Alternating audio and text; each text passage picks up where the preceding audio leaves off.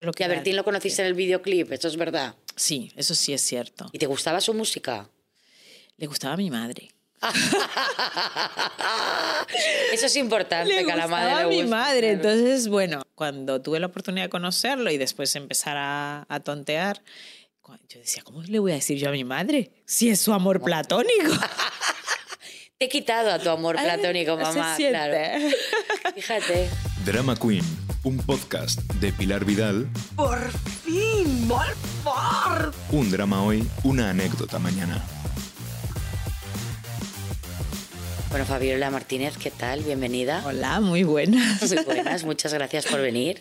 A Drama Queen, además, que no sabías que se llamaba Drama Queen. Y No, no, no, no, no. Cuando me has de dicho, vente al dramática, ¿no? podcast, Yo te he dicho, digo, vente al podcast, fenomenal, verdad. pero no sabía dónde. Pues se llama Drama Queen, porque es verdad que Drama yo soy muy dramática. Sí. Yo todo hago un drama. Luego es verdad que lo soluciono rápidamente. ¿eh? Bueno, yo O sea, tengo mucho de Queen y poco de drama, la verdad. Así que mira, nos complementamos. Totalmente. ¿Y cómo has conseguido eh, ser Queen y no ser drama? ¿Cómo, Ay, no- ¿Cuál es tu filosofía? No sé, yo creo que, bueno, la vida me ha ido enseñando a que hay que vivir el momento. Entonces, yo creo que el drama está cuando te comes demasiado la cabeza, cuando te preocupas por cosas que además no dependen de ti muchas veces, ¿no? ¿Tú qué sabes lo que va a pasar mañana? Entonces, bueno, yo todo eso me lo quito. Yo cuando me vienen esos pensamientos digo, la, la, la, la, la, otra cosa mariposa.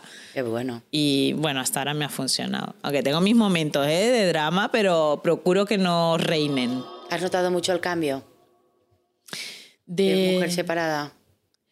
Bueno, a ver. Te lo dice una divorciada, ¿eh? Que- Sí, pues... Porque eh, ¿cuánto tiempo llevas ya divorciada? Parece voy que a es que ser... ya dos años. No, No, más. Bueno, pues hija, y aún te preguntan por tu ex.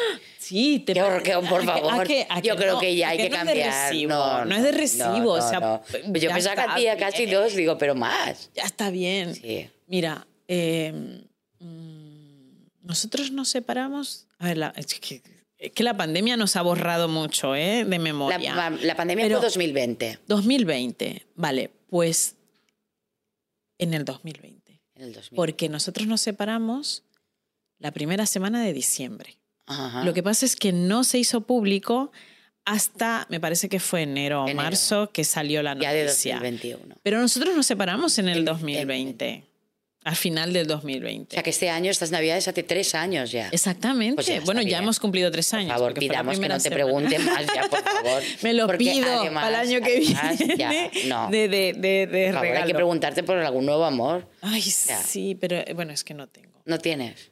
Tengo amigos. Tienes amigos. Se habló de una historia con un humorista. ¿Eso Ay, fue verdad no, o eso nada, nada, nada. no? Show, Eran amigos, show televisivo. Ni, es Ah, que no, le- show. ni lo conozco. ¿En serio? juro. Le- Mira, yo había visto vídeos suyos en Instagram, ¿vale? Y una amiga mía, a una amiga mía le encanta. Entonces, por su cumpleaños, yo le escribí porque intenté comprar entradas y parece ser que no hay nunca, están todas agotadas. Y entonces dije, joder, como, mira, las redes a veces sirve para eso. Digo, le voy a escribir por privado diciéndole si hay alguna manera de conseguir entradas, que yo se las pago, pero eh, que no las encuentro por ningún lado. Nunca me contestó. Y yo pensé, mira este mamarracho Claro. que no contesta maleducado. Y un día, en la sala de, de espera de Son- Sonsoles. del programa de Sonsoles, de Ahora Sonsoles, aparece por la puerta. Y claro, lo primero que hice fue levantarme y decirle, mira, me presento. Él pensaba que yo le iba a decir, soy Fabiola. Ma-". Y dije, soy tu fan. Y nunca me contestaste el mensaje. y entonces ya ahí empezamos con, con la, con el Con la pique, broma, ¿no? Claro. Pero yo no lo conocía. Luego en Plató fue donde se produjo ese momento que él se metió conmigo y yo me metí con él y de repente fue como, oye, a la gente le mola claro. este juego, ¿no? Vamos a seguir dándole ahí Claro. carrete. Pero hemos Claro. estado dos veces en un programa o tres ¿no? que hemos coincidido y nunca más. Nunca más. Pero es que no- me- en estos días con, con, con una chica del programa de Sonsoles, me ha mandado el teléfono para que vaya a verlo, que me, me, me invita. Y digo, Ah, bueno, qué vale, pues mira. Pues vas con tu amiga. Exacto. ¿no? Porque igual Pero es tu que me amiga va a no sacar lo al escenario, es que me saca al Ah, escenario. saca, ya. Me la puede liar muy gorda. Y digo, no sé yo si ahora me Bueno, pero compensa ve. ir. Tú tienes tablas para eso. No, bueno, pero no. El teatro es otra cosa. ¿eh? Ya, O sí, sea, la verdad es que sí que impone. me impone muchísimo. impone Yo no he estado nunca subida en un escenario, eh, en una situación, no, jamás. Nunca ni de pequeña. Yo era súper tímida. Era ¿Y muy cómo lo has hecho para acostumbrarte? En eso te ayudó mucho tu ex. Eh, No. Bueno, es verdad que para mí él fue una escuela importante de quitarle hierro a las cosas. ¿Sabes? De. Me da igual. Yo le decía, voy a. Me han dicho que esté en este programa y tal, y que no sé cómo lo voy a hacer. Y me dice, "Ah, sé tú. Es que me han dado el guion que me lo tengo que estudiar. No te lo estudies. No te lo estudies. Tú léete las cosas importantes, quédate con esa información y luego hazlo a tu manera. Y claro, yo veía que a él le funcionaba y como la verdad es que para mí eh, la mejor escuela fue Mi casa es la tuya, que ahí es que tenía todo a favor para ser yo, porque era en casa, era todos a todos los conocía, Claro. eh, era fácil. Jugabas ¿no? en casa. Jugaba en casa, entonces me resultaba fácil. Y, y ahí sí que aprendí a, a- a reafirmarme, ¿no? A decir, coger bueno, pues, oye, mm, ¿no? no se me da mal lo de improvisar, no tener que aprendérmelo todo a rajatabla. ¿Y entonces qué querías ser de pequeña? Bueno, Médico. Médico. Médico. Fíjate, y Y de hecho, hablas en- con un montón de médicos. Eh, Eso es lo que me dijo mi madre, fíjate, cuando nació Quique. Yo empecé, yo terminé la- el, el instituto, allí, mm, bueno, el bachillerato, pasé a estudios generales, que ya es en la facultad, o sea, eh, no es en la facultad, es en la, en la ciudad universitaria, ¿no? Son como estudios superiores. Y de ahí te derivan a la facultad que te corresponda, ¿no? Y yo ya pasé, eh, pasé esa fase y cuando estaba en- enganchándome ya, que me, encantaba, eh, me vino la oportunidad de, de participar en el Miss Venezuela. Y me vino por varios sitios. Y yo compaginaba estudios y un poquito de trabajo. Trabajaba como azafata de congresos y eso para ganarme la vida porque mis padres no tenían recursos y, bueno, la universidad era pública, pero tenía gastos también. Y de repente dije, bueno, mira, puedo retomar la medicina luego y, aprovecho esta oportunidad, porque si me está viniendo de tantos sitios, eso sí que he tenido yo siempre. He, mm, he aprovechado lo que la vida me ha dado. O sea, cuando la vida me ha presentado una oportunidad, he sabido aprovecharla. Y entonces en ese momento pensé, bueno, pues vamos a ver qué pasa aquí, qué, qué hay detrás de esta puerta y luego ya veremos. Y fue todo. O sea, yo participé en el Miss Venezuela, no gané, que todo el mundo me Claro, dice siempre. Miss Venezuela, no. Miss Venezuela de 1993, que fue cuando yo participé, fue Minorca Mercado. Guapísima. Claro. Y mm, nada, yo participé como una más, pero allí ya había ojeadores y una agencia de modelos me fichó. Y estuve con ellos pues casi un año. Yo no vivía en Caracas, vivía en Maracaibo. Yo me fui a Caracas por el, por el concurso, pero yo no tenía dinero para vivir en Caracas. Y la agencia pues me facilitó el poder quedarme y trabajar. Y a partir de ahí, pues empezó todo. Conocí a un fotógrafo español, me ofreció venir a España para trabajar. Después de cuatro años de relación, yo me casé con ese fotógrafo. Y fue con quien vine aquí. Que era español, y- pero afincado en Caracas. No, no. No estaba Lo de pasa- paso. su, su padre era venezolano y su madre española. Pero se fueron a vivir allí. Aunque ellos nacieron, ella tuvo todos los hijos, los tuvo aquí, pero los criaron en Venezuela. El padre murió y la madre se quedó allí. Entonces ellos Iban y venían. los ¿no? hijos iban y venían, pero con el que yo me casé, él sí que vivía aquí todo el tiempo, en, en Madrid, Madrid. además. Y, mm, y fue por casualidad un verano allí y, y me hizo unas fotos para, para mi book y me dijo, oye, qué, qué guapa, igual te llamo para, para hacer algún catálogo y esto. Y bueno, nos fuimos conociendo y un día me dijo, ¿por qué no te vienes a España? Vente a Madrid conmigo y probamos allí y a ver qué pasa. El divorcio sí que tardó un poquito más. De hecho, yo creo que cuando conocí a Bertín, yo todavía seguía casada con mi ex. Fíjate. O sea, que no fue, no fue rápido. Nosotros nos llevábamos bien y, o sea, yo suelo que a Bertín lo conociste en el videoclip, eso es verdad. Sí, eso sí es cierto. ¿Y te gustaba su música? Le gustaba a mi madre. Eso es importante, le que a la madre le a mi madre. Entonces, bueno, pues yo lo, lo escuchaba de, de- de- Pero igual que escuchaba a, a Bertín Osborne, escuchaba a Camilo VI, Esto. a José Luis Perales, a... ¿Cómo se llama? Este brasileño que... Roberto Carlos, ¿no? Que son todos así más o menos. Sí. Mira, Julio Iglesias no lo escuchaba mucho mi madre, pero también, más o menos, de lo mismo. Y Era la banda sonora de tu vida, ¿no? Sí, la banda sonora de mi vida. Y cuando, cuando tuve la oportunidad de conocerlo y después empezar a, a tontear, yo decía, ¿cómo le voy a decir yo a mi madre si es su amor platónico? Te he quitado a tu amor platónico, Se mamá. siente. Claro. Fíjate. O sea que siempre se llevaron muy bien, entonces. Sí, mi madre lo adora. Lo adora, ¿no? Claro. De hecho, va mucho al campo mi madre Ah, para estar con él. para estar con, con los niños los y con niños, con él. sí. Fíjate, qué bueno. Oye, pues eso está bien, que luego dicen que las suegras, ¿tal? Para Ahí que está. veas. Hay más de leyenda. ¿Y en lo suyo hay más de leyenda o es tan buen amante? Pregunto, ¿eh? es que como todas les gustan, a mí no me gusta nada, ¿eh? Y yo pienso que tú estás infinitamente mejor, pero...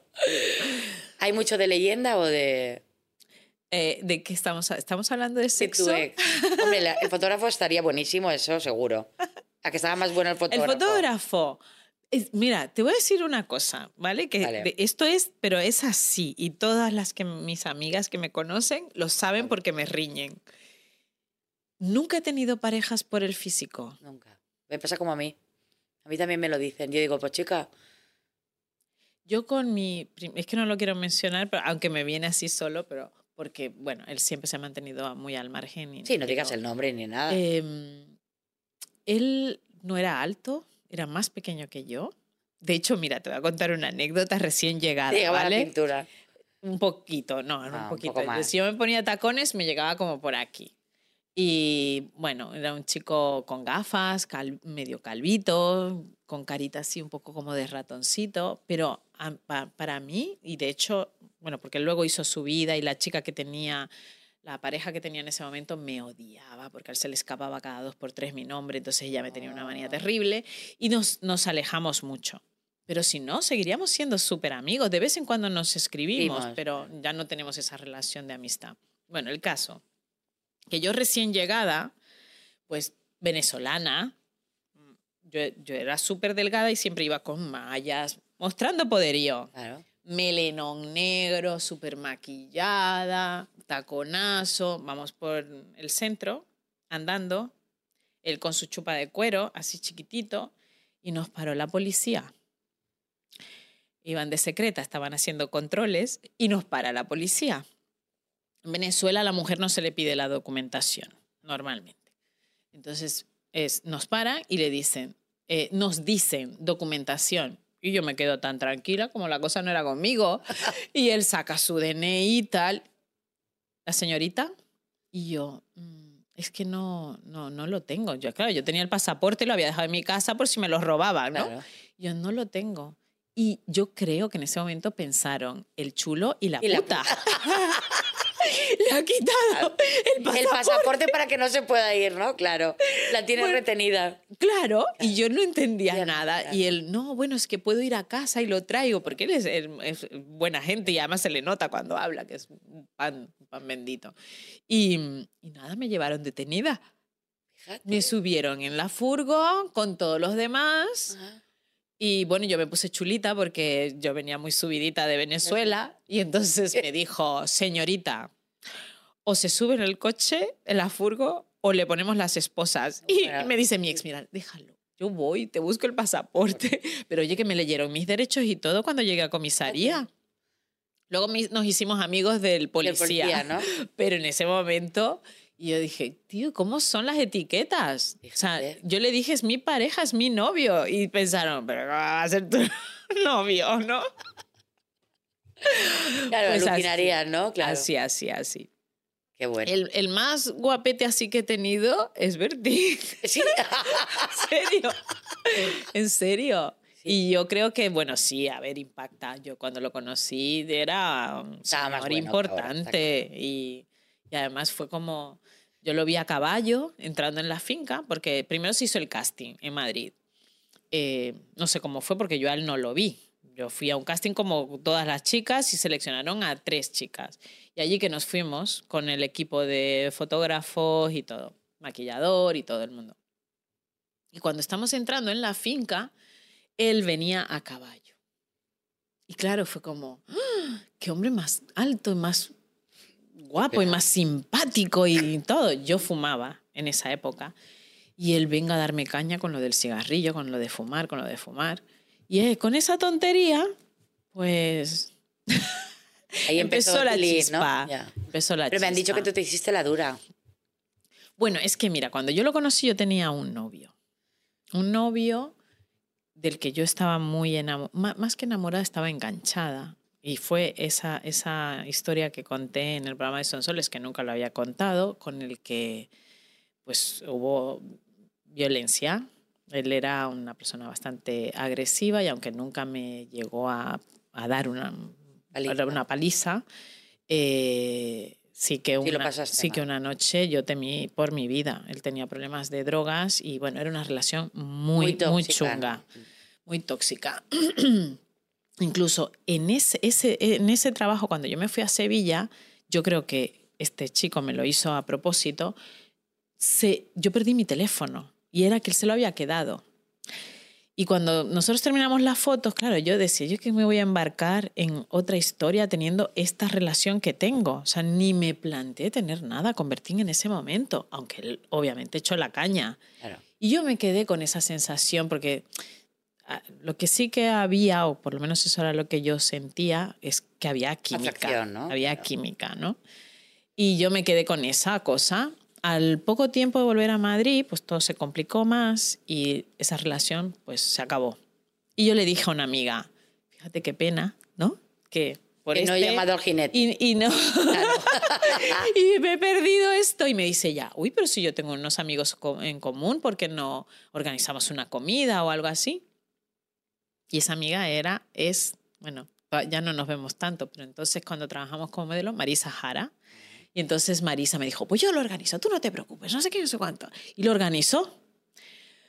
Pero yo me cagué, Pilar, porque yo decía, ¿qué va a pensar? Que soy una buscona, yo qué sé, ¿no? Me, me entró así un poco de tal y no fui a la comida. Pero me insistieron. Siempre te quedas al final. Sí, Se que te eso- apodera el miedo, ¿eh? Fíjate, eso es algo que tengo que terminar de superar. superar. Eh. O sea, yo ayer en los premios estaba tan nerviosa por hablar. Luego me arranco Claro, y, y ya. entro en modo natural y me sale. Pero ese, ese mm, El miedo inicio escénico lo tienes, el lo pánico. tengo, lo tengo. Y además es que lo notas aquí, se te pone uno de la garganta, se te seca la boca. Pero esas son cosas que hay que aprender a disfrutarlas. Eso me lo digo yo todo el rato. ¿eh? Me hago terapia de No, no, pero es verdad. Goza este momento, este cosquillo en el estómago que parece que vas a vomitar, pues no, gózalo. Bueno, pues eso, que, que yo aparecí en el último momento al café y, ese, y justo el tiempo suficiente para intercambiarnos los teléfonos y a partir de ahí nos empezamos a mensajear, a hablar. Eh, bueno, yo eh, ya venía liberada de aquella relación tan, Tan chunga, tóxica. tan tóxica, que yo lo que quería era vivir, viajar, nacer, estaba... Entonces, claro, a mí me llamaba Bertín y era como, bueno, como me llamaban muchos otros, entonces yo me hacía la difícil. Claro. Y así estuvimos hasta que más o menos consolidamos un poquito la relación. Que fue Fíjate. cuando ya salieron las fotos y todo el lío. ¿Y tú pensaste que iba a ser tu marido? Jamás, ¿no? Nunca, nunca. Además, eh, mira, yo ya había vivido el estar casada. Claro, por eso. Entonces, para mí todo eso lo de, de, mm, unirte a una persona ya se había roto. O sea, yo ya no tenía ese... Sí, ya sabías eso, ya lo sabía que era. lo que era. Claro.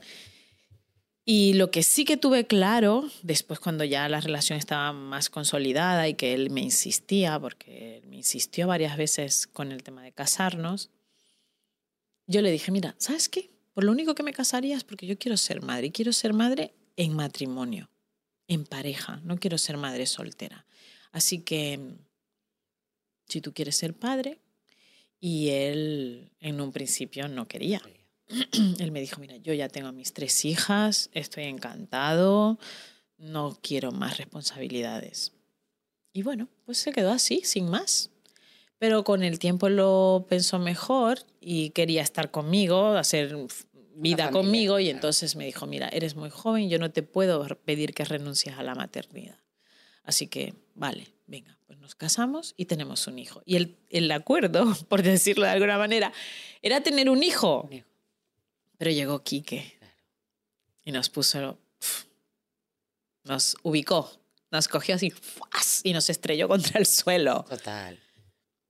Y al poco tiempo llegó Carlos, porque se lleva muy poquito. Sí, muy poco, ¿no? Casi un año.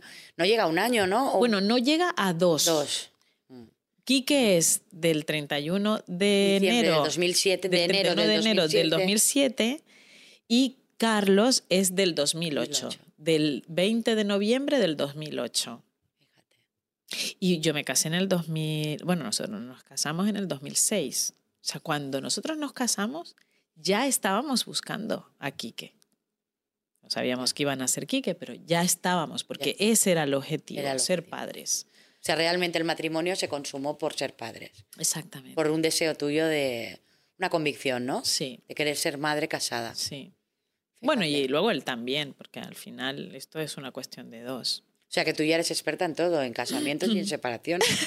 Tengo Por dos nada. separaciones Y dos Eh, Bueno, dicen que la tercera era la vencida, pero yo si consigo a una persona con quien compartir, No te vas a casar. no me casaría. No, ya no, ¿no? No. ¿Por qué? ¿Por el trámite? ¿Por, por miedo a.? No, porque no, no, no, no, No. por nada, porque creo que no hace falta. No hace falta. Cuando tú quieres a una persona y te vinculas a esa persona emocionalmente por decisión propia, no necesitas. Mm, Pero sí tener cosas en común. Bueno, sí, claro. En, Sí, cua- ¿no? en cuanto a la relación, sí que hace falta muchas cosas, pero no necesitas a- ni, Un que, papel. ni que te lo, te lo avale un papel, ni que te lo eh. Eh, bendiga una iglesia, Claro. ¿no? Al final, yo creo que el amor está por encima de esas cosas. Y, y hablo del amor del amor, no del enamoramiento, sino de cre- Sí, querer, amor querer Verdadero y duradero. pasar ¿no? el resto Claro. de tu vida con esa persona cerca de ti, a tu lado. ¿Y lo buscas? Porque me has dicho que tienes muchos amigos, pero yo no te veo muy lanzada, ¿eh? Te veo muy pasota. Sí, ¿no? Estás pasota. Un poco. El mercado está mal, ¿no? Bueno, yo no sé, yo, yo, Yo veo veo posibilidades en todos no. lados. Yo que te he dicho antes, Claro. que yo soy de ver las oportunidades. Y yo veo oportunidades en todos lados. Sí. Lo que pasa es que también me tengo que ubicar un poco. a veces pienso, No me veo. O me veo. no, mira, te ¿Cómo voy a contar lo que ubicas? me pasó. Dime cómo te ubicas para ubicarme Me yo. ubico. Pues mira, que a veces no soy consciente que tengo la edad que tengo, que tengo los hijos. ¿Sabes? Yo salgo y yo... mm, Tú pones los pros y los contras ya. hombre, claro. Porque ellos lo ven, ¿eh? Claro. O sea, quiero decir... Bueno, en tu caso no por es dónde- difícil mentir, No, o sea, pero escucha, es que yo me muevo por sitios que a lo mejor no, están muy puestos Ah, o no me ubican ahí, Sí. ¿sabes? O sea, que tú te presentas y eres, soy separada, tengo dos hijos. No, yo no me presento. No, no. Yo no me presento, yo estoy en el sitio y yo bailo porque me encanta bailar y miro y me dejo mirar. Y entonces, pues, ahí hay cruces de miradas y de repente, pues, hay un, una conversación, Ya, un claro. momento de, de contactar o de algo y entonces ya ahí psh, empieza la costa. Yo soy de las antiguas. Yo he llegado a pedir y todo. Imagínate cómo estoy ya. ¿Ah, sí? Yo sí. Yo le he dicho a alguien que me gusta y todo. Yo sí, una noche. En Bueno, plan. a ver, a mí todavía no me ha pasado, pero yo lo haría. Es más, te voy a decir Es que así cosa. sabes qué pasa, que se soluciona rápido. Te voy a Si es sí, es exacto, sí, exacto. y si no es no. Pero ¿para qué vamos a andar mandando Eso, mensajes? Exactamente. quedando y Alargando esto, por Claro. favor. Mira, em, no voy a dar muchos datos porque se me puede complicar la cosa, pero. pero. mm, Juguemos a quién es quién. Rubio, moreno, ah, alto, no, no, no, no, nada, nada, cero. Pero el caso, que pues conocí a alguien y de repente, pues como que dije, oye, aquí puede haber alguna posibilidad. Y entonces, en cuanto dio el primer paso, que lo dio él, em, yo no me hice la dura ni nada, al revés, y enseguida fue como, bueno, ¿y por qué no quedamos y tomamos una copa y tal, y charlamos? Y como que vas abriendo el camino, y eso sí que lo tengo claro.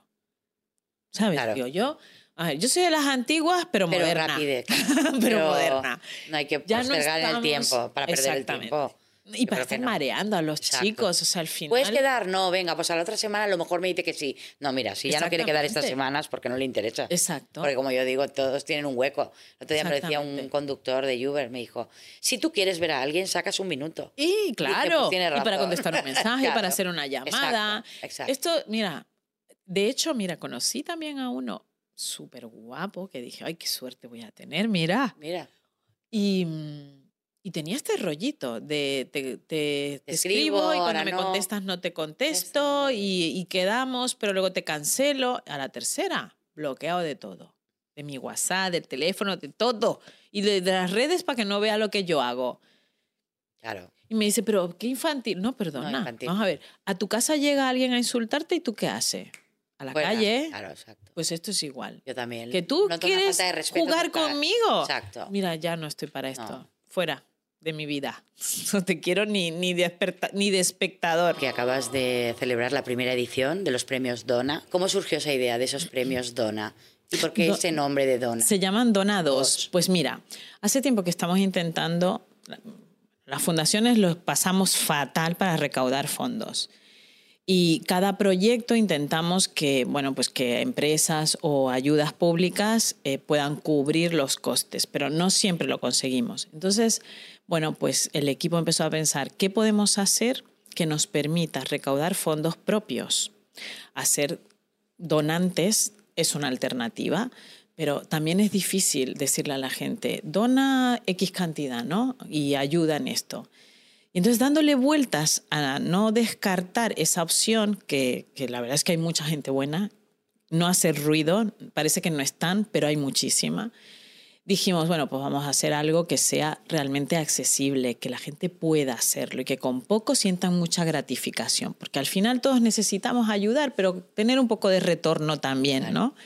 Y entonces dijimos, un euro. Después, bueno, es que uno es como nada.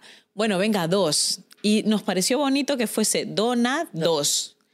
El juego de palabras, que yo siempre he dicho, yo hubiese puesto dona tres, Exacto. porque es como Dona donantes, dona tres. Pero bueno, se quedó dona dos y, y todavía no hemos hecho el lanzamiento, pero ya tenemos casi 400 donantes en la plataforma. Ayudar a los demás reconforta.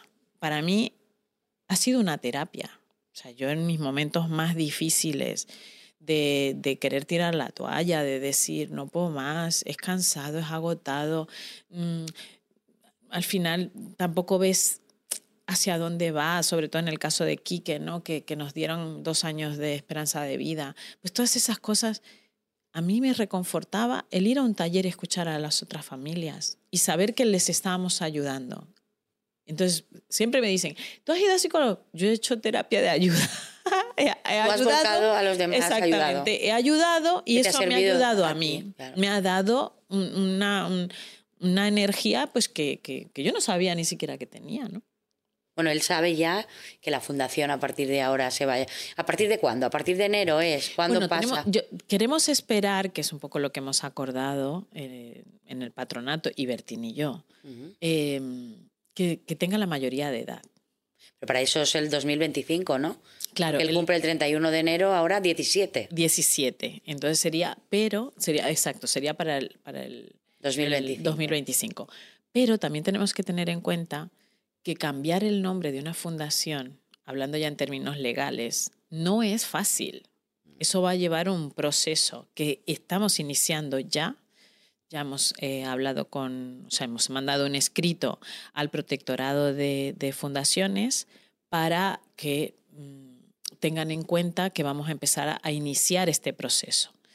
Y, y bueno, esperemos que, que lleguemos a tiempo, ¿no? Que sea la mayoría de edad y que tengamos ya la autorización coincida, para ¿no? cambiarlo. O sea, Exactamente. habéis hecho habéis intentado, claro, es que yo decía, decían la mayoría de edad y lo he mirado y he dicho, si le quedan dos años todavía prácticamente. Claro, claro. Todo este año que, Sí, que vamos bueno, a entrar son dos y el que viene, pero no claro, a nivel blanco. burocrático, Exacto. claro. A nivel burocrático hace falta las cosas, tiempo. claro, sí. van despacio. Sí, sí, sí. Bueno, y todo, porque es que hay que cambiar todo, hay que cambiar logotipo, eh, tenemos que cambiar cambiar dominios, que ya los tenemos registrados los de Quique, pero que todo ese cambio hay que hacerlo. Es que piensa Claro. que desde los No es de la noche a correos mañana, electrónicos, claro. que son Fundación bertinosborne.org, pasarán a ser Fundación quiqueosborne.org, ORG. Así que eso tiene un proceso largo. ¿Y él lo sabe ya?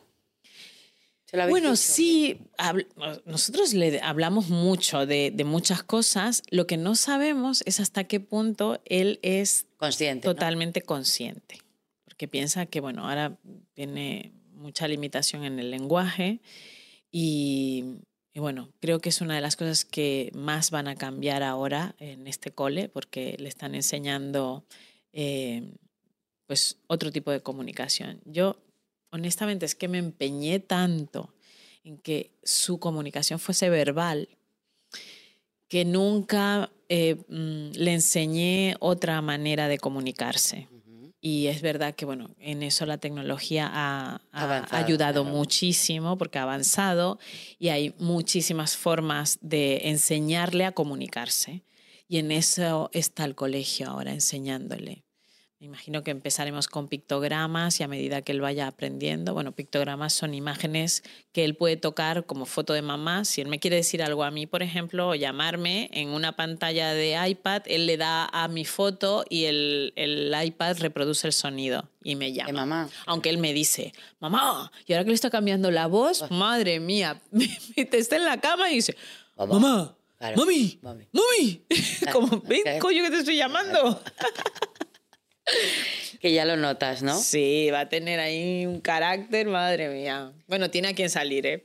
Y- Por los dos lados. Sí, ¿tú crees? Sí. ¿Qué tiene de ti? ¿Qué tiene de Bertín, de papá?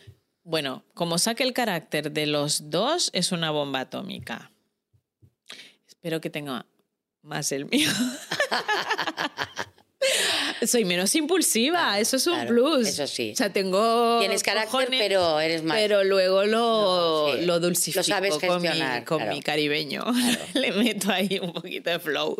El otro es más rural, ¿no? El Sí. otro es más rudo, ¿no? Sí, sí, sí. sí. Más como un toro, va. ¡bu! Va- sí, total, va de frente, ¡pum! frente. Ahí, al, ¿Cómo se llama? Al burladero, ¿no? Cuando Claro. se, se chocan los Total. toros. Yo no soy muy taurina, no, no estoy en contra, pero no me sé los términos, no los conozco. ¿Y Carlos? ¿Qué tal es Carlos? Mira, Siempre Carlos- hablamos de Quique, pero Sí. yo pienso, ¿cómo lo viviría Carlos? Fíjate. Pues Carlos tiene una sensibilidad muy especial, muy especial. Eh, yo últimamente pues he tenido que buscar ayuda profesional porque, claro, tengo un adolescente que a nivel emocional es bastante más maduro y yo tengo que asimilar eso. Porque para mí es mi niño pequeño. Mi niño pequeño mide un 87 ya. Y, y claro, hay veces que no, no encontrábamos el punto de comunicación fluida de verdad, sincera, porque yo lo trataba como un niño. Y él asumía ese rol y me contestaba como un niño. Entonces, bueno, pues se convertía en una, en una dictadura, por decirlo de alguna manera, ¿no? Yo, ¿has comido? Sí. Pero no me decía, Sí, mamá, no me ha gustado no, nada esto que me has puesto porque es que mm, esto ya no me gusta. Prefiero que me pongas tal cosa, ¿no? Te hablo de comida como Sí. te puedo hablar de cualquier, de la ropa. Era más monosilábico, era más... Exacto. era- Bueno, que los adolescentes son, Son muy así. monosilábicos, sí. Exacto, son muy así. Creo que el hecho de que esté conmigo tanto tiempo también hace que tenga muchas cosas de mí. O sea, yo le noto eh, esa sensibilidad de fijarse siempre en los demás. También es que tiene el hermano que tiene. Y quieras que no, eso influye. Es, es así.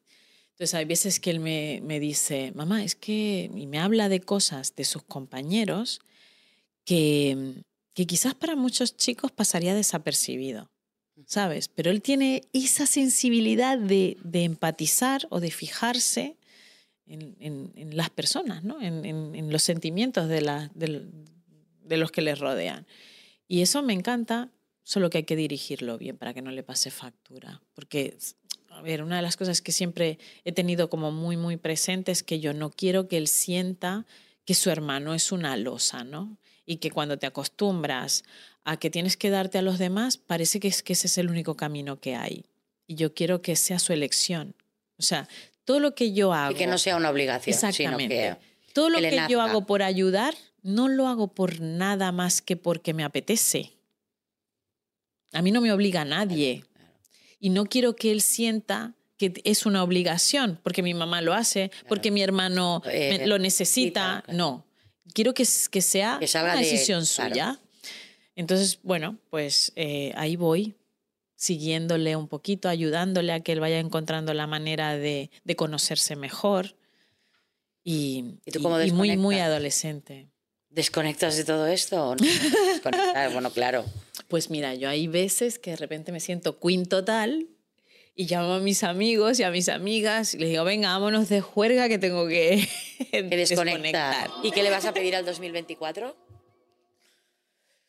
Bueno, tú estás pidiendo todo el rato. Tengo para muchos, todos, o sea tengo que- muchos planes. O sea, tengo la convicción interna de que, de que voy a hacer muchas cosas. En el 2024, sí. Sí. Pero profesionales, personales. Profesionales y personales están muy, muy, muy vinculadas. Ah, oye, qué guay, ¿no? Sí.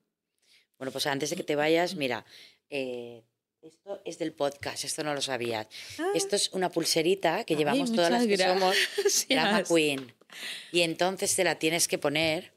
Bueno, luego te la quitas si quieres, ¿eh? Pero No, no, no, yo me la pongo. Mira, yo voy. mágica, con- ¿eh? Bueno, ahora llevo estas, me he quitado Sí, las yo me he otras quitado la. Ah, pero es que la tuya es más guay. Yo a mí me pusieron ayer Ah. la de la de la entrada. Vale, pues mira, Entonces la hacemos quité. intercambio. Ah, vale. Te dejo la blanquita, Perfecto. que es más mona. Sí, porque además la voy a, la voy a llevar. Y esta- Aunque todos los invitados traen algo, pues este regalo me lo quedo yo, que soy súper pulserera. Llevo de la Macarena, de todas. Y de Y donados. me quedo una de donados. Y de donados. Aunque como tú dices, había que donar tres. sí. Menuda es. Ay, por favor. Sí, serás una pero drama qué, queen. pero qué, qué ¿A que bonita. sí? Es Drama Queen. Ay, me Y la- encanta. y ahora ya pues eres- me tienes que. A ver, se, pone fácil, queen. ¿no? Perfecto. no vale, ayudo. pues me la pongo. Este es, ¿sabes qué? Mi color favorito es el amarillo. Es mi color favorito. A pesar de que en Sonsoles nunca podía ir de amarillo. Si porque- te molestan los... Yo me quité los Bueno, me hago pompones. un poquito más, Exacto, más sí. nudo y, y ya se queda fija. Bueno, luego me las recojo. Pues Que muchísimas muchas gracias, ¿no? gracias. Gracias a ti por venir. Mil gracias. Esta es tu casa siempre. Y ojalá el 2024 nos traiga muchas cosas Sí. en lo personal, en lo Espero daros, profesional. daros noticias Darnos, muy chulas. danos. Y sabes que te apoyamos en todo. Muchas gracias. Vale.